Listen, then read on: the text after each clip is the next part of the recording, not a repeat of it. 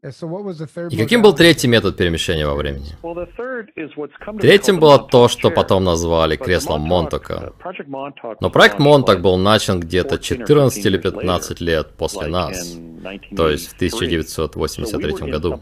Нас сажали в то, что называли просто креслом, и он очень похож на стоматологическое кресло. И мы снова чувствовали, как будто мы падаем, а затем летим вверх. Но вместо того, чтобы лететь вверх, вверх, вверх, как когда ты выходишь из тела, мы начинали лететь ногами вперед. И мы пересекали такую черную сверкающую поверхность или план, и затем видели что-то на горизонте. Оно приближалось и приближалось, пока мы не врезались в него. И мы входили в один из моментов нашего собственного личного будущего. По крайней мере, вероятного будущего, потому что я заметил, что что-то из этого осуществилось, и у меня были эти странные дежавю, когда то, что я видел в кресле Монтока, проигралось в реальной жизни, а некоторые события явно не произошли. Но я помню однажды, например, когда мы вернулись в классную комнату с парнем по имени Дэвид, который тоже участвовал в программе со мной, он спросил меня, как один из детей с карикатур в журнале «Нью-Йоркер», он спросил, ну что, кем ты был в этот раз? Я повернулся к нему и сказал с уверенностью, я был адвокатом в Сиэтле. И тогда я ни разу не ездил в штат Вашингтон, который сегодня стал моим домом, где я получил федеральную местную лицензию адвоката. Но я рассказал об этом в 1970 году, то есть когда мне было 9. И определенно одной из функций кресла Монтока было получение данных из будущего, из наших собственных жизней. И когда я спросил Дэвида, молодого ученого, который настраивал кресло для нас, как мы перемещаемся во времени с этим устройством? Потому что наше тело никуда не девается, оно просто остается здесь в кресле. И он ответил, и это опять же был 69-70 годы. И он ответил, это мог быть Дэвид Луис Андерсон. Он ответил, мы не знаем. У нас есть две теории. Либо все, что происходит в твоей жизни, находится в твоем уме уже с рождения, и затем проигрывается в течение жизни, и мы активируем эту информацию каким-то образом. Или то, что происходит, находится вне тебя во временных волнах физической вселенной, вокруг нас, и мы помогаем вам подключиться к этим будущим опытам. Я точно знаю, что они знали тогда и подтвердили, что кресло Монтака было устройством, которое стимулирует прекогнитивные образы будущего для инопланетного пилота, чтобы защитить инопланетный корабль от столкновений в космосе когда он летел на сверхзвуковой, точнее гораздо большей скорости, скорости света и даже больше. После телепорта Теслы какой метод был следующим? Следующим был хроновизор, изобретенный Эрнети Джемелли, и это было изобретение Ватикана. Он работал посредством проведения электромагнитного сигнала через восьмигранный кристалл бисмута, после чего на подиуме возникала кубическая голограмма. И когда ты стоишь на расстоянии от этой голограммы, это и есть устройство зеркала. Отсюда разговоры о проекте зеркала, который я не могу подтвердить лично. Я имел дело с хроновизором в проекте Пегас. Я, кстати, видел отца Эрнетти рядом с установкой хроновизоров в Центре сценических искусств в Морристаун, штат Нью-Джерси. Но затем, если ты заходил внутрь голограммы, которая генерировалась или проецировалась на подиум, ты мгновенно оказывался в том времени и пространстве, как я говорил, в том времени и месте, во времени и пространстве. И, то есть, например, летом 71 года мы с отцом были в Нью-Мексико, и они отправили меня в театр Форда в день, когда в Авраама Линкольна стреляли там 14 апреля 1865 года. Семь раз. Точнее, восемь раз. И хроновизор доказал пару интересных вещей. Во-первых, существование мультивселенной. И во-вторых, когда они работали с этими устройствами перемещения во времени, они не были уверены, что перемещаются в настоящее место и время в нашей истории. Потому что, например, каждый раз, когда они отправляли меня в театр Форда в момент убийства Авраама Линкольна, каждый раз что-то менялось.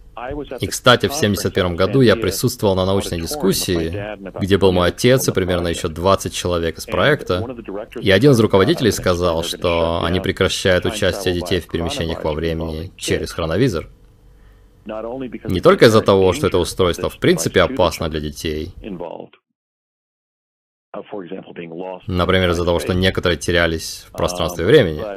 Но также из-за того, что каждый раз, когда они отправляли ребенка или разных детей в одно историческое событие или место, событие всегда немного менялось. Поэтому мультивселенная существует. Я лично наблюдал это. И будучи образованным американцем, я считаю, что не могу скрывать это. Мультивселенная была придумана как идея Генри Джеймсом, американским психологом, 1880-х. Это не новая идея, это не научно-фантастическая идея. Но я могу подтвердить, что существуют почти идентичные, похожие, а также совершенно не похожие события в пространстве времени, происходящие параллельно с нами. Мы сфокусированы на одном из них в нашей жизни, и это наша точка зрения, но есть масса других точек зрения, которые переживали другие люди. Как люди, которые едут куда-то на машине, обнаруживают через час, что оказались в исходной точке. Это из-за пространственных сдвигов. И таким образом в проекте Пегас не только открыли перемещение во времени, ну и доказали существование мультивселенной. Итак, это был хроновизор. Uh, Секунду, перед тем, как мы продолжим, ты хотел что-то сказать? То есть это как временные линии? Так это можно назвать? Да, временные линии, измерения. Место, время в мультивселенной. Я встречал людей, которые говорили, мультивселенная не может существовать, потому что Бог не Бог хаоса. А я говорю, о, наоборот, с Богом возможно все. Я не думаю, что мы знаем пределы возможностей того, кого я называю великий визионер. Кем бы ни было высшее существо, я не говорю, что это он, это существо настолько удивительно, что мы даже не способны осознать всю его сложность. И подумайте об этом в контексте сложности нашего тела, или Солнечной системы, или растений, животных и так далее. Голубого неба с пушистыми облаками. Другими словами, высшее существо, которое создало все, включая нас, определенно достаточно умно, чтобы создать альтернативные вселенные, пусть даже в собственном уме, так сказать, где многие вещи происходят одновременно, как, например, не знаю, тысячи разных версий убийства президента Линкольна, по причинам, которые непостижимы для нас. Но это то, что мы доказали в проекте Пегас. И они начали отменять части проекта из-за этого открытия. Я знаю, что однажды ты тоже... Я знаю, что мы забегаем вперед, но раз уж мы говорим о временных линиях и измерениях, ты однажды попал не в то измерение, или временную линию. Ты пошел в свой дом, и там была другая семья, и ты провел там год, кажется. И в итоге они смогли связаться с твоей изначальной временной линией и вернуть тебя домой. Что говорит о том, что у них есть способ, устройство, которое может передавать сигналы между измерениями. Это правда? Именно. Вот как все было. Я телепортировался домой в Нью-Джерси. Это была та же база Кертис Райт. Там были те же сотрудники, поэтому я ничего не заподозрил.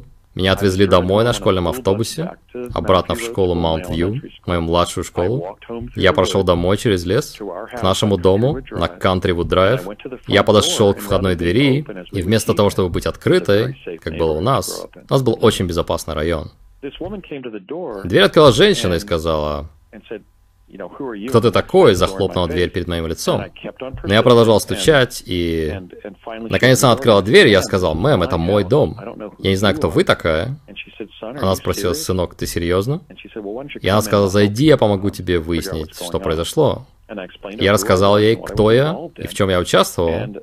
И эта женщина, которая оказалась настоящим спасением для меня в детстве, связалась с правительством США, и примерно через неделю с моим отцом связались на работе, и они как-то выяснили, в каком измерении я оказался. Но это был, это был мой дом с тем же номером, не с той же мебелью, но с той же краской на стенах. Все выглядело как то же место, только с другой мебелью. Но там была женщина, я понятия не имел, кто она. Она спросила, это был твой дом с рождения, 61 -го года? Я сказал, да, мэм. Я ничего не придумал. Она говорит, этого не может быть, мы живем здесь такого-то времени. Я жил у нее на первом этаже в комнате, которая в нашем доме была игровой. Я спал и ел там неделю. В полном ужасе. И наконец меня забрал какой-то мужчина и отвез куда-то недалеко, и оттуда я телепортировался сначала на Кертис Райт, а затем уже домой. Я вернулся обратно в наше измерение.